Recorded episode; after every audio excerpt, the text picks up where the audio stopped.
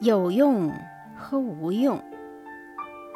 作者胡怀琛。庄子和他的学生一同去游山，他们在山中看见几株很大的树，许多采伐木料的人在那边，但没有人伐这几株大树。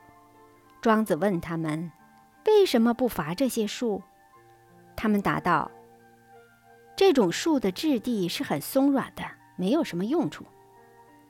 他们从山里出来，庄子带领学生顺便去访他的朋友。这天晚上就住在他朋友家里。他的朋友吩咐仆人杀鹅待客。仆人问道：“家里的两只鹅，一只会鸣，一只不会鸣，请问杀哪一只？”主人道：“那只不会鸣的。”第二天。庄子的弟子们觉得有一个问题不能解决了，他们一同问庄子道：“昨天山中的大树因为无用而免掉被人们砍伐，而主人的鹅又因为无用而被杀。先生处事对于无用和有用是采取哪一种？”庄子道：“我将处在有用和无用的中间。”原初《庄子》。